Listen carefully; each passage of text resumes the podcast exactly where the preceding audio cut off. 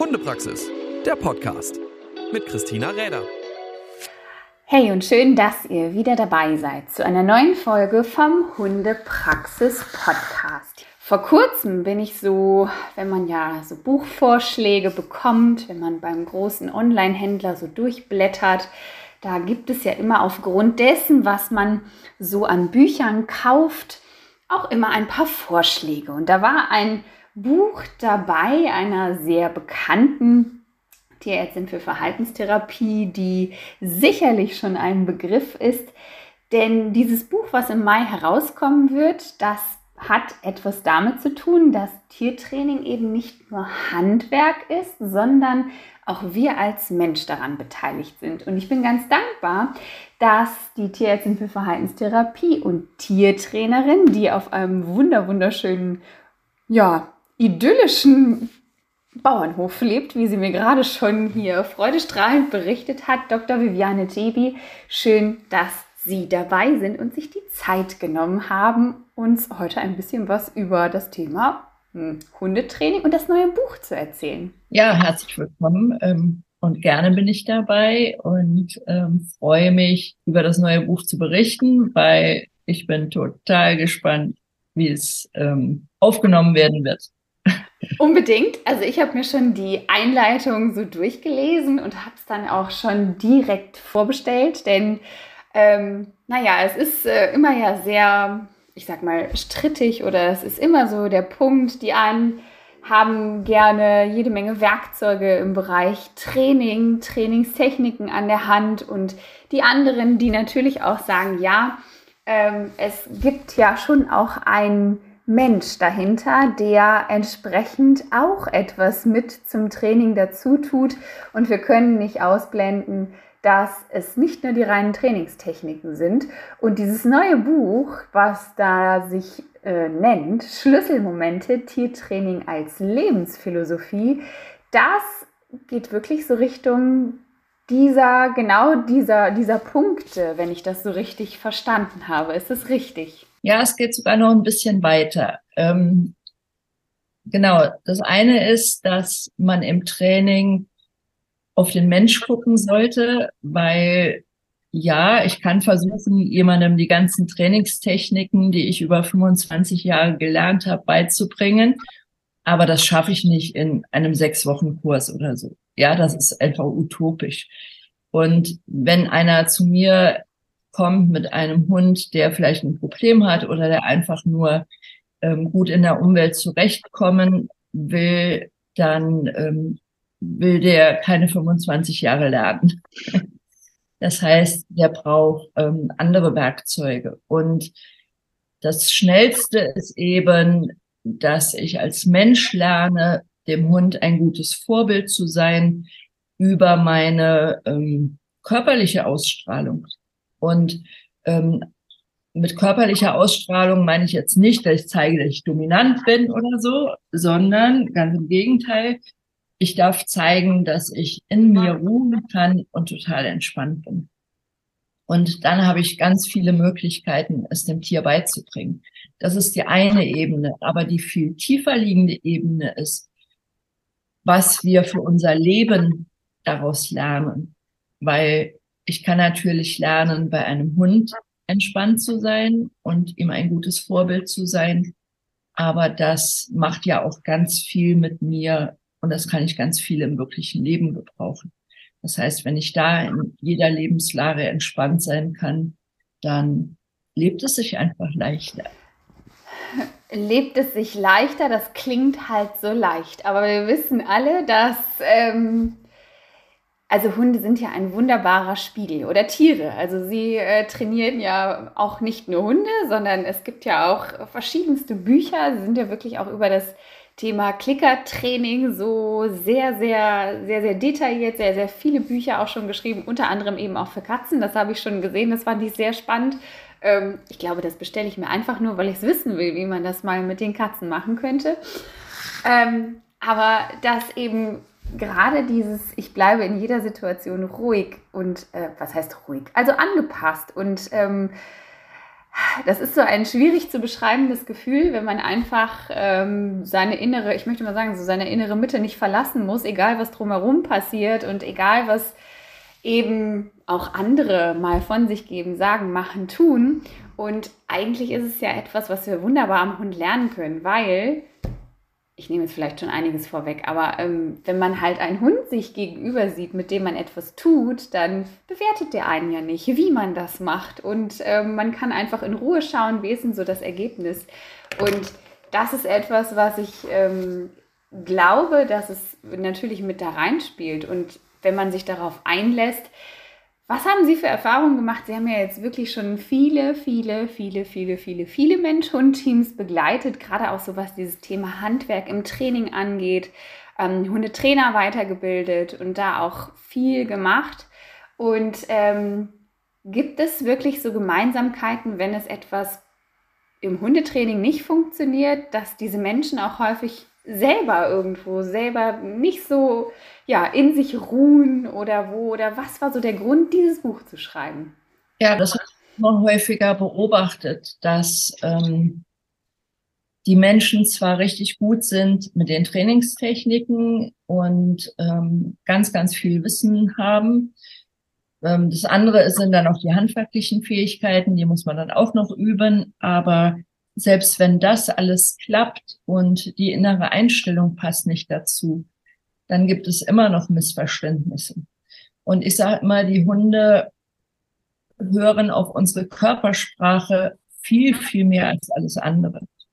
Und deswegen ist die eigene Körpersprache so wichtig. Und die eigene Körpersprache nicht nur im Sinne von, beuge ich mich jetzt über den Hund oder nicht, oder ähm, stehe ich aufrecht oder nicht, sondern wirklich, ähm, ja, strahle ich die Sicherheit aus, weil wenn ich Angst habe in irgendeiner Art und Weise oder gestresst bin, da kann ich vielleicht einem anderen Menschen vorspielen, dass ich ganz ruhig bin.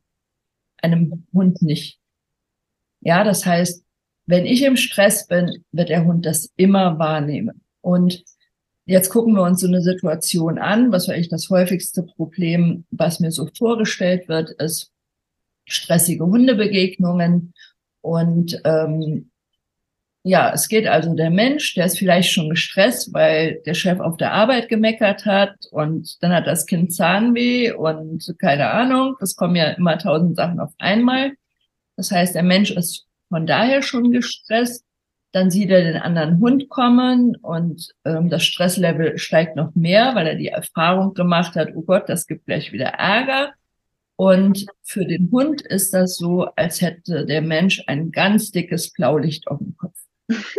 Und wenn der Mensch dann sagt, entspann dich doch, es passiert doch nichts, ist doch nur Nachbars Lumpi, aber er sagt das mit dem dicken Blaulicht auf dem Kopf, das glaubt der Hund ihm nicht. ja, das heißt, ähm, wenn ich es dann schaffe, das Blaulicht auszuschalten, dann brauche ich fast keine Trainingstechnik und es ist viel klarer für den Hund. Ja, das heißt, ähm, ich arbeite bei sowas ganz gerne nur mit dem Menschen, ähm, kaum mit dem Hund, weil, wie gesagt, wenn das Blaulicht weg ist, weiß auch der Hund, okay, hier ist nichts Gefährliches. Und dann kann ich ihm auch vermitteln, der Hund, der da entgegenkommt, ist gar kein Problem. Aber wenn ich alles angespannt habe und verspannten Nacken habe und was weiß ich, dann kann ich das mit aller Trainingstechnik nicht. Das äh, mit dem Blaulicht auf dem Kopf, das gefällt mir sehr gut. Das ist, das ist immer so, ähm, genau, also jetzt, jetzt sei doch mal entspannt und ruhig. Und äh, aber eigentlich hat man selber schon äh, absolut Bizeps angespannt, weil wenn der Hund gleich in die Leine rennt, dann muss man sofort dagegenhalten oder oder oder.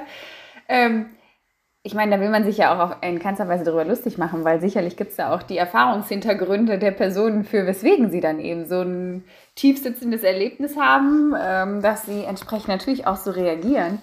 Aber ähm, wie Sie schon auch in der Beschreibung für das Buch sagen, zum einen ist das Tiertraining zwar Handwerk, das kann ich lernen, aber man braucht als Mensch auch so ein paar Soft Skills. Das fand ich auch so eine nette Beschreibung, Was würden Sie sagen, sind die wichtigsten Soft Skills, die wir so als Hundehalter brauchen, um in der, naja, belebten Umwelt mit unserem Hund gut und entspannt zurechtzukommen? Dass ich weiß, was ich will, dass ich wirklich das Ziel vor Augen habe, da möchte ich hin. Und das ist schon mal ein ganz großer Faktor, weil die meisten den Fokus immer darauf haben, was sie nicht wollen. Ja, zum Beispiel, wenn Menschen hier hinkommen mit ihrem Hund, die wollen mir dann zeigen, was nicht klappt. Und ich sage immer, das will ich gar nicht sehen. Ja, weil ich habe das Ziel, wo wir hinwollen. Und ich weiß, wie ein Hund aussieht, der in der Leine hängt und bellt. Das brauche ich nicht zu sehen. Und wenn mir die Leute das erzählen, dass es so ist, dann glaube ich das denen auch. Ähm, ich möchte sehen, wo wir hinwollen. Und ähm, das so klar wie möglich. Eben dann muss ich ja die nötige Sicherheit dem Hund vermitteln, weil ähm, es geht nicht darum, dass man dominant ist, in Anführungsstriche, wenn ich also ich streng mit dem Hund bin, den Hund schlage oder sonst was, sondern ich kann dem Hund eben ähm, eine gute Führungsperson sein, wenn ich diese Sicherheit ausstrahle. Und ähm, das kann ich üben. Ähm, dann kann ich ähm, ja ähm, im Prinzip mit dem Hund umgehen wie mit einem Schüler, dass ich mir wirklich überlege, wie kann ich das, was ich haben will, in ganz kleine Schritte unterteilen, damit der Hund das auch verstehen lernt. Und dann ähm, ja, kann es eigentlich nur funktionieren. Ja, das heißt, immer wenn was nicht funktioniert, dann hat der Mensch in der Regel kein klares Ziel. Der Fokus ist viel zu sehr auf dem Problem anstatt auf dem Ziel, wo man hin möchte. Und ähm, die Schritte sind einfach zu groß, sodass der Hund es nicht verstehen kann. Ja, dieses kleine Runterbrechen und Verstehen, dass wir so eine volle Handlung häufig uns vorstellen und für den Hund das Einzelne darin gar nicht so klar ist oder was jetzt genau von ihm erwartet wird oder diese Erwartungshaltung von uns, ist es manchmal etwas, was sicherlich zu einem großen Problem führen könnte, wenn man dann einfach merkt, okay, ich muss es einfach nur ein bisschen runterbrechen und kleiner machen, dann wird es verständlicher. Das ist immer so ein schönes Ding. Sie sind ja jetzt nun auch schon so einen Weg der Erfahrung gegangen und haben sicherlich auch so in dieser Zeit gemerkt, oder aus solchen Erfahrungen heraus entstehen ja häufig solche Werke dann auch, dass eben der Ansatz dessen, dass man nur mit Trainingswerkzeugen nicht immer dahin kommt, wo man hin möchte, sondern eben natürlich auch das drumherum irgendwie so das Ganze sehen muss. Gab es so verschiedene Fälle oder verschiedene Punkte, wo Sie gemerkt haben, da komme ich jetzt so nicht weiter, wo so ein Umdenken stattgefunden hat, dass man da anders rangehen muss? Ja, deswegen heißt das Buch auch Schlüsselmomente, weil es viele solcher Momente gab. Und ähm, eine Sache, die ich oft beobachte, ist gerade bei Menschen, die ähm, wo ich sagen würde, die haben sehr viel Verständnis für Training, die haben sehr gute Trainingstechniken und ähm, beherrschen das Trainingshandwerk, aber haben gestresste Hunde. Und ähm, ich sage immer, wir dürfen uns vorstellen, dass wir sozusagen der persönliche Coach unseres Hundes sind. Und warum macht man ein Coaching? Um im Leben weiterzukommen um entspannter zu werden, zum Beispiel. Und das sollten wir auch unseren Hunden helfen. Das heißt, ähm, es ist für mich dann unverständlich, wie auch nach fünf Jahren der Hund immer noch gestresst sein kann, obwohl er alle möglichen Tricks und Kunststücke beherrscht, ähm, die eben über Trainingstechnik sehr gut beigebracht wurden, aber ähm, das eigentliche Wohlbefinden des Hundes wurde dadurch ja nicht verbessert. Ja, im Gegenteil, das sehe ich sogar oft noch, dass ähm, durch den Ehrgeiz der Menschen ähm, der Hund dann noch mehr in Stress kommt. Und ähm, wenn man dann da so hinguckt und sieht auf der einen Seite den gestressten Hund, auf der anderen Seite den Menschen, der meistens viel zu viel im Kopf ist, weil er sich drüber ähm, weil er drüber nachdenkt, wie er welche Technik am besten anwendet, dann denke ich immer, da fehlt was. Ja, da fehlt die Verbindung zwischen beiden, da fehlt das Fühlen. Und deswegen arbeiten wir jetzt schon seit vielen Jahren, dass wir versuchen, den Trainern wieder beizubringen, hinzufühlen, wirklich. Und ähm, das sind zwei Sachen. Ja, also einmal muss ich mich fühlen können. So habe ich zum Beispiel ganz, ganz lange gar nicht gemerkt, dass ich total verspannte Schultern hatte. Ja, weil das war für mich normal. Und jetzt, wo ich weiß, wie es locker ist, merke ich natürlich sofort wieder, wenn die anspannen. Aber das war früher nicht so. Ja, früher war Verspannung normal. Und dann kann ich natürlich ähm, wenn ich mich selber schon nicht richtig fühle, dann sind wir wieder da. Wie kann ich denn dem Hund sagen, entspann doch mal? Wenn ich mich selber sehr gut fühle und sagen kann, ah ja, guck mal hier, ich habe meine Schultern entspannt, ich atme ähm, entspannt und tief, ähm, was soll ich, ich habe mein Becken aufrecht stehen. Ähm, das heißt, von meinem Körper habe ich alles gemacht, um dem Hund das Richtige zu vermitteln. Ähm, und dann kann ich eben auch gucken, und wie geht's jetzt dem Hund? Ja, und da muss ich so ein bisschen fühlen lernen. Ähm, mein lieber Freund, wie fühlst du dich gerade? Und das, das ist auch mehr einfach fühlen. Das ist, dafür braucht man erstmal noch keinen Verstand. Und ähm, dann kann ich natürlich auch mit den ganzen Trainingstechniken, also ich sage nach wie vor nicht, dass sie schlecht sind, sondern ähm, die sind immer noch wichtige Werkzeuge. Aber ähm, die Grundlagen müssen stimmen, dass ich weiß, ja, wie geht's mir, wie geht's dem Tier, wo wollen wir hin? Und dann kann ich mich entscheiden, welche Werkzeuge ich nehme oder ob ich ähm, überhaupt kein Trainingswerkzeug nehme, sondern nur übers Körpergefühl gehe. Weil das ist auch sehr, sehr wirkungsvoll. Ja, wenn ich eine Möglichkeit habe, dem Hund zu sagen, atme mal tief durch, dann macht das total viel. Und das kann ich nicht als Trick. Das heißt, ja, vielleicht könnte man es trainieren, aber ähm, wenn es ein Trick ist, wird es auch nicht den Effekt haben. Aber wenn ich dem Hund mal richtig ähm, schön was voratme, ähm, ich atme mit meinem Zwerchfell tief in den Bauch, das merken die Hunde. Ja, das ist deren Muttersprache. Ähm, und ähm, das hat viel, viel mehr ähm, Auswirkungen ähm, auf das Verhalten des Hundes. Und da kann ich mir so viele Umwege über die Trainingstechnik mit sparen. Ähm, und es gibt letztendlich auch dem Menschen viel mehr mit. Das heißt, wenn der Mensch dann nachher, ähm, der geht auch ganz anders nach Hause.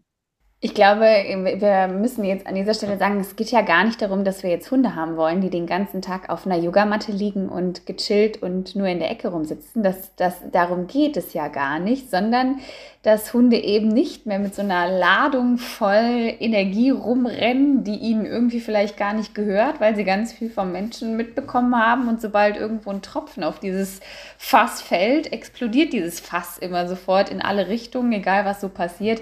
Das heißt ja nicht, dass der Hund kein aktives äh, und powergeladenes Leben führt, aber eben so, wie es für den Hund dann auch gemeint ist und nicht noch alles mit rumtragen, was ähm, so alle drumherum noch mit draufgeladen haben, denn das ist ja auch etwas, ähm, das mag jetzt vielleicht so ein bisschen esoterisch klingen, aber ich meine, mein Gott, Hunde übernehmen wahnsinnig viel von uns mit und ähm, gehen damit natürlich raus und ähm, ja, da hilft mir dann nicht immer Sitz, Platz, Fuß und allem möglichen Kram. Das äh, ist Gehorsam, den kann ich dem Hund beibringen. Aber so diese Grundhaltung, mit der wir auch durch die Lande laufen, das ist etwas, was dann natürlich darunter etwas unterschiedlich ist. Und jetzt haben Sie so das Schönes noch gesagt, eben so diese Verbindung auch zu haben, zu fühlen und dann eben auch zu wissen, okay, ähm, welch, welcher Teil gehört mir, welcher Teil gehört dem Hund davon, so sagen wir mal so.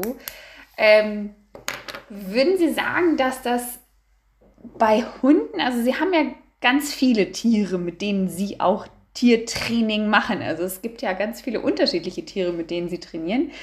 Und würden Sie sagen, dass es bei Hunden schon so eine Art hm, sehr besondere Position ist, weil wir mit Hunden so eng zusammenleben, dass wir da sehr viele Problemsituationen gerne mal haben, weil ich glaube, mit vielen anderen Tieren haben wir diese Problemsituationen gar nicht so. Aber wo wir so eng sind, sehen Sie da große Unterschiede?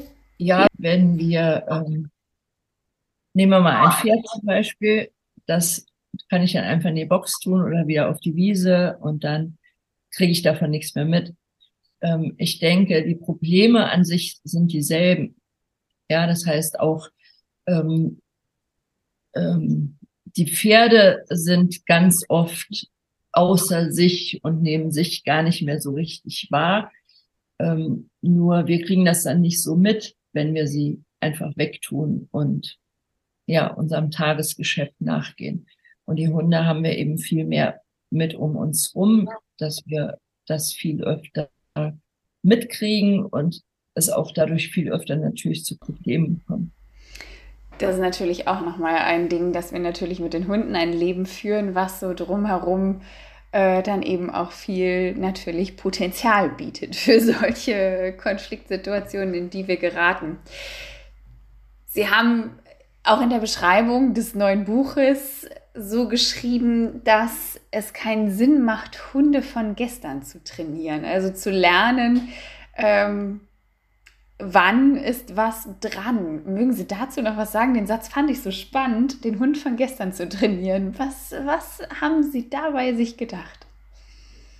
Ja, es ist ganz spannend. Wenn wir hier Seminar haben, dann beginnt man ja immer mit einer Vorstellungsrunde und ähm, dann höre ich ganz oft den Satz, ja, ähm, mein Hund ist ängstlich.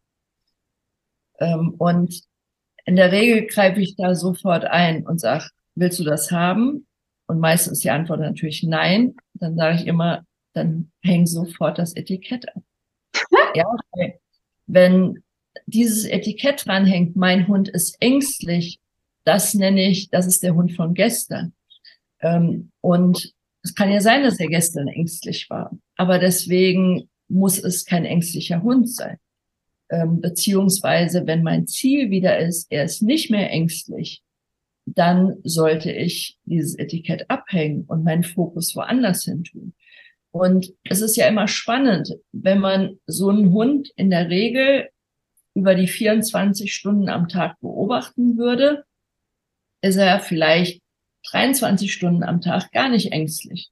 Ja, weil er in gewohnter Umgebung ist, weil er zu Hause ist, keine Ahnung.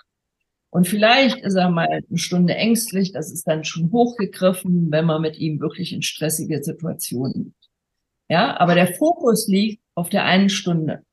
Und die 23 Stunden, wo er nicht ängstlich ist, die werden nicht erwähnt. Ja, sagt keiner, oh, mein Hund ist 23 Stunden lieb. Ja, aber er bellt. Mein Hund bellt dauernd. Und wenn man auf die dauernd auf die Uhr gucken würde, sind es vielleicht fünf Minuten am Tag oder so. Ja, oder eben selbst wenn es eine Stunde wäre. Aber der Fokus ist immer so verschoben. Und der Fokus liegt oft auf dem, was gestern war. Und wie gesagt, wenn wir ja eigentlich ein Ziel im Kopf haben, wo wir hin möchten, dann sollten wir das Etikett abhängen.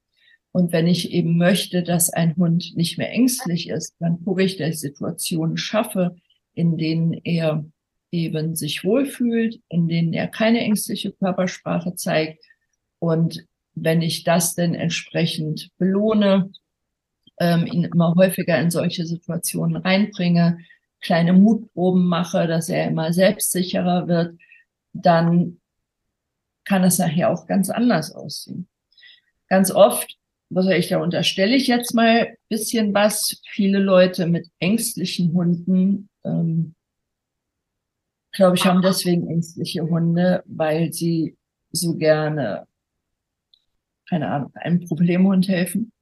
Und wenn der Hund nicht mehr ängstlich wäre, hätten sie niemanden, den sie betüddeln könnten oder niemanden, wo sie zeigen könnten, guck mal, wie toll ich bin weil ich helfe einem ängstlichen Hund. Das ist jetzt bisschen gemein, aber das lohnt wirklich mal, dass man sich da kritisch hinterfragt, wenn man so einen Hund hat. Oder auch einen aggressiven Hund. Ja, mein Hund ist aggressiv. Warum denn? Ähm, und mit warum meine ich nicht, weil er irgendwie mal von einem anderen Hund gebissen wurde, sondern ich meine damit, was bringt das dem Hundehalter, dass der Hund aggressiv ist?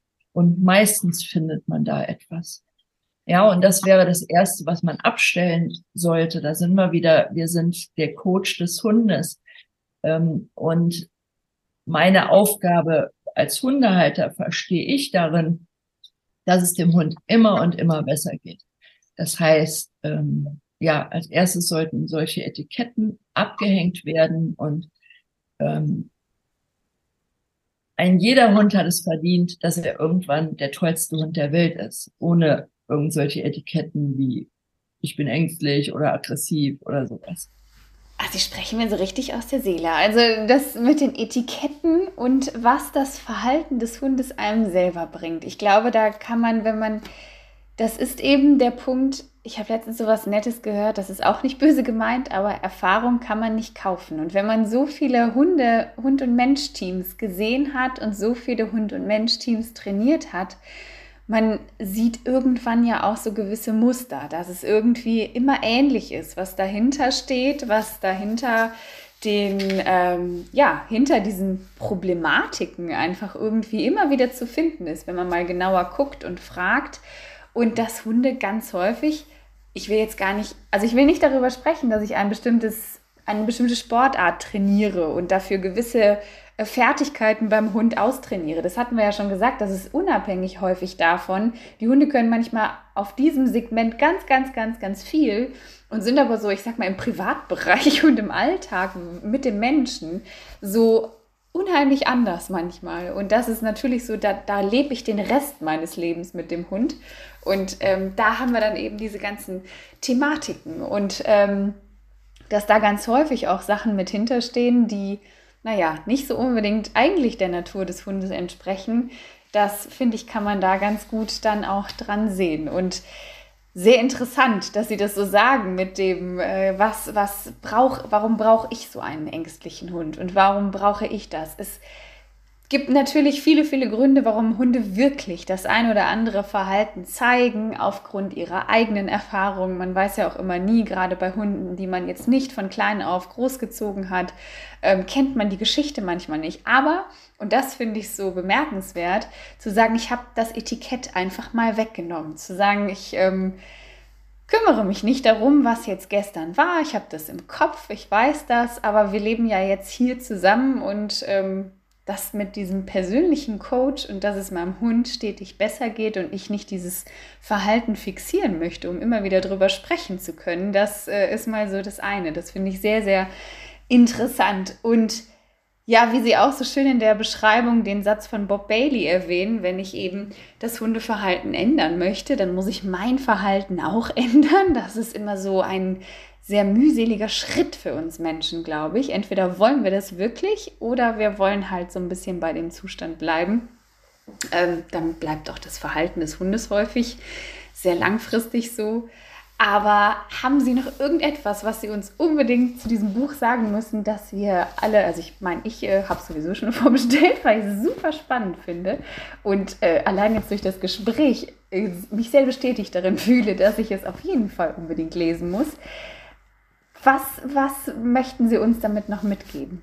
In Buch geht es noch viel mehr darum, wirklich, was bringt das den Menschen?